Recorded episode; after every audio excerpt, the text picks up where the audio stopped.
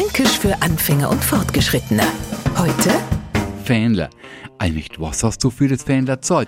Das ist so ungefähr das Schlimmste, was die Frau bei uns in Franken ohren mau, wenn's uns ihr neiste Shopping-Errungenschaft vorführt. Und das nur mit einem gewissen Stolz. Weil das Stückler Stoff, mit dem's da umeinander rennt, sieht nicht grad nach Hot Couture, sondern ein wenig billig aus. Und die Verarbeitung ist alles andere als hochwertig. Mit anderen Worten, Steh ist was anderes.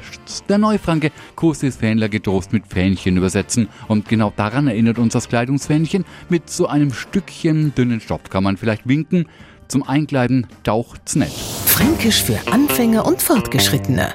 Morgen früh eine neue Folge. Und alle Folgen als Podcast auf podu.de.